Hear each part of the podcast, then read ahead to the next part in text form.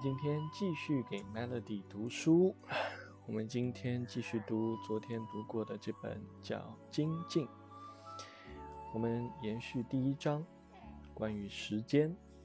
那我们今天要读的呢，是对五年后的自己提问：如何解决远期未来与近期未来的冲突？Melody 宝宝，想想五年后你会干些什么，过什么样的生活？为什么是五年呢？两年、三年太短，八年、十年变数又太大，你很难看清楚。这段对话发生在十年前浙江大学的一场招聘宣讲会上。提出五年论的是一位心理学的大牛，曾是浙江大学心理系的教授。他的经历颇有传奇的色彩。在学术生涯一帆风顺之时，他突然转投工业界。后来又在一家互联网巨头企业担任要职。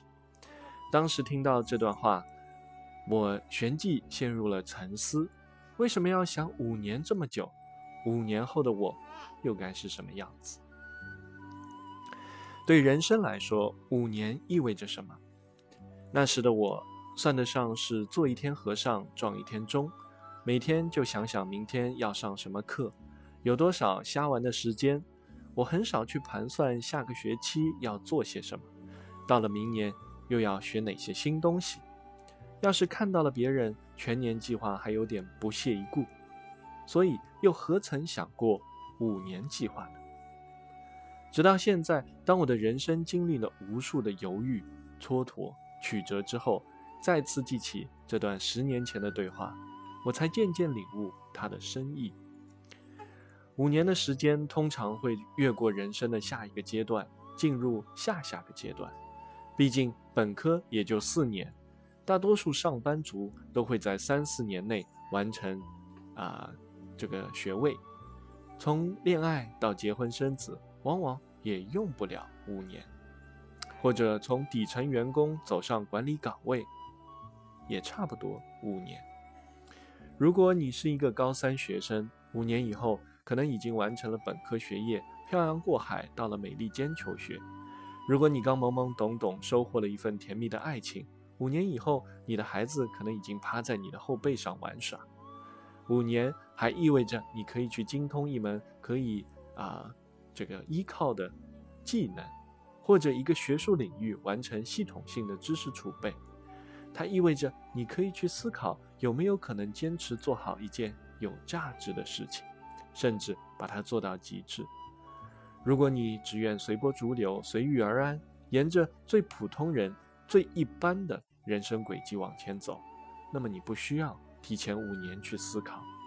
但是，如果你想走不一样的人生，做一些不一般的事，那么以五年为期，你可以为自己制定一个长期的目标，并且为之付出持久而坚实的努力。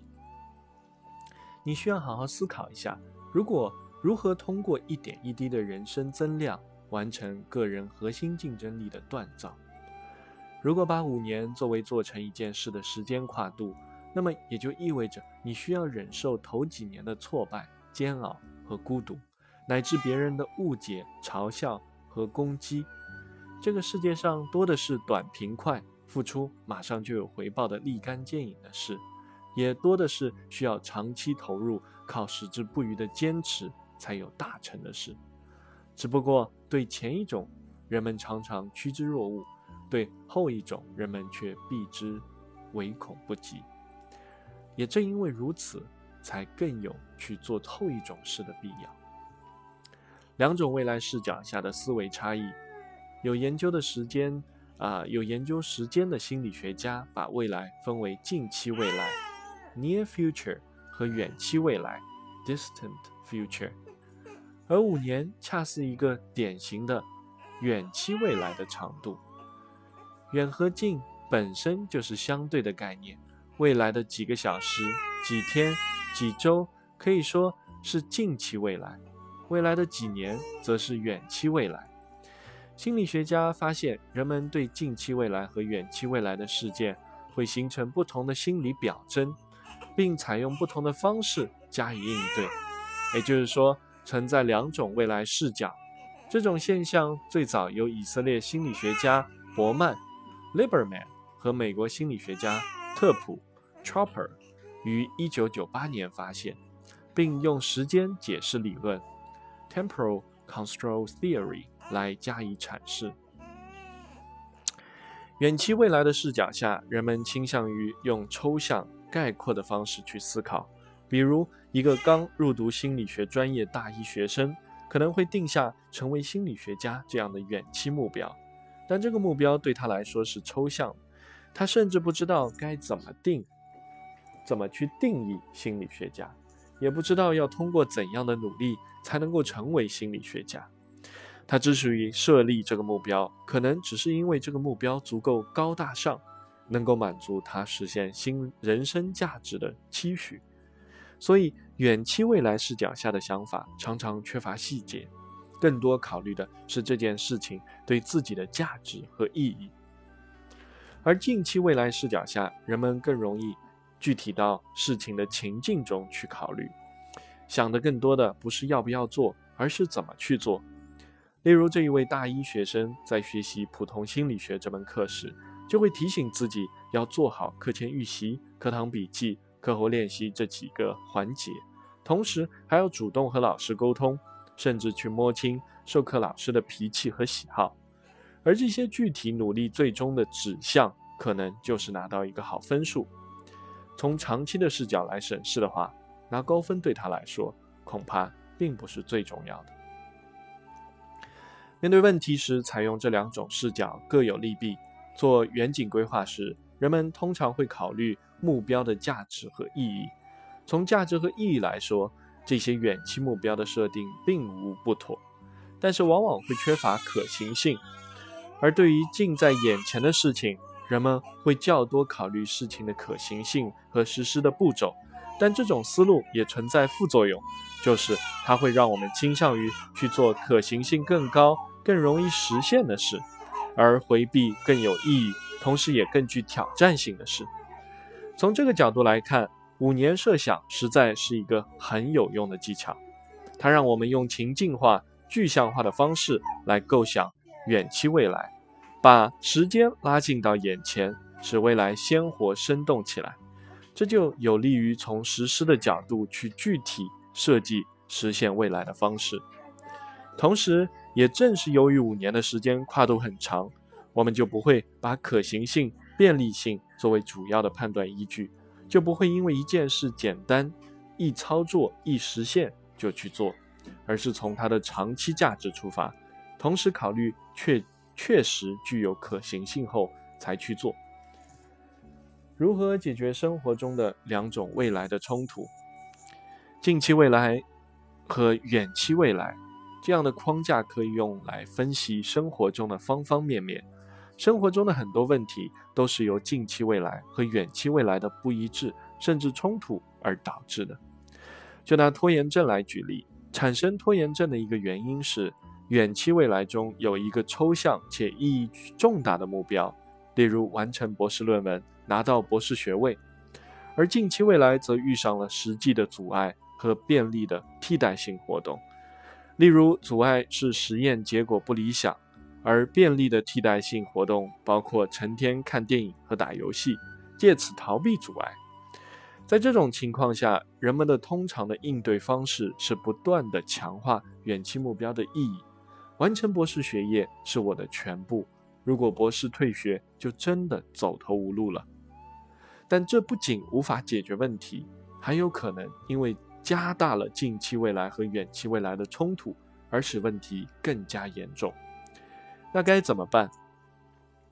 一方面，从远期未来的角度，我们应该重战术、轻战略，减少对价值和意义的强调，也不要一个劲的担忧目标没有完成怎么办，而是应该多思考实现目标的具体途径，把注意力放到怎样去做上，特别是放到那些立即可实施的行动上。另一方面，从近期未来的角度，应该提高逃避的成本，甚至可以采取一些极端的措施，比如删除里删除电脑里所有的电影、游戏，剪断网线，把手机换成非智能机等等。可能有人会说，电脑删了还可以下，网线剪了还可以再接，手机换了可以再换，这个方法有用吗？有用，虽然可能会出现反复，但这种反复会使得原来简单且惯常的替代性行为变变得更加麻烦，逃避的便利性大大减小，这便增加了当事人转而去做实验、看论文的可能性。除了拖延症这个大难题之外呢，其他许多事情也反映了两种未来视角的冲突。花长时间习得一项技能，培养健康的生活方式，采用环保节能的生活方式，莫不如此。因为从长期来看，获得出众的才能，保持身心健康，保护地球环境这些事情的价值和意义都不容置疑。但是，将它们放在较近的时间范围里考量。人们又会因为贪图一时的便利或满足一时的欲望而偏离这些长期的目标。即便像生活垃圾分类投放这样简单又有意义的事，人们都可能为了偷一点懒而不积极配合，更何况其他事情呢？又比如在学习时，独立钻研一道难题，虽然会面临各种挑战，但整个过程中得到的收获。也会很大。如果早早放弃，转而从事那些从师长那里直接获取答案，自己反倒失去了充分锻炼的机会。但是现实中，人们往往是贪图一时方便，选择了后一种方式。这也提醒我们，应该有意识地克服近期未来视角下的超近路心态，正面迎接挑战。要想处理好远期未来和近期未来，我们可以采用下面两个策略：第一，使远期未来的目标更加具体化、情境化和可实施；第二，降低近期未来中非期望行为的便利性，主动增加挑战的难度。好的，我们的 Melody 要准备喝奶了，我们。安抚一下他。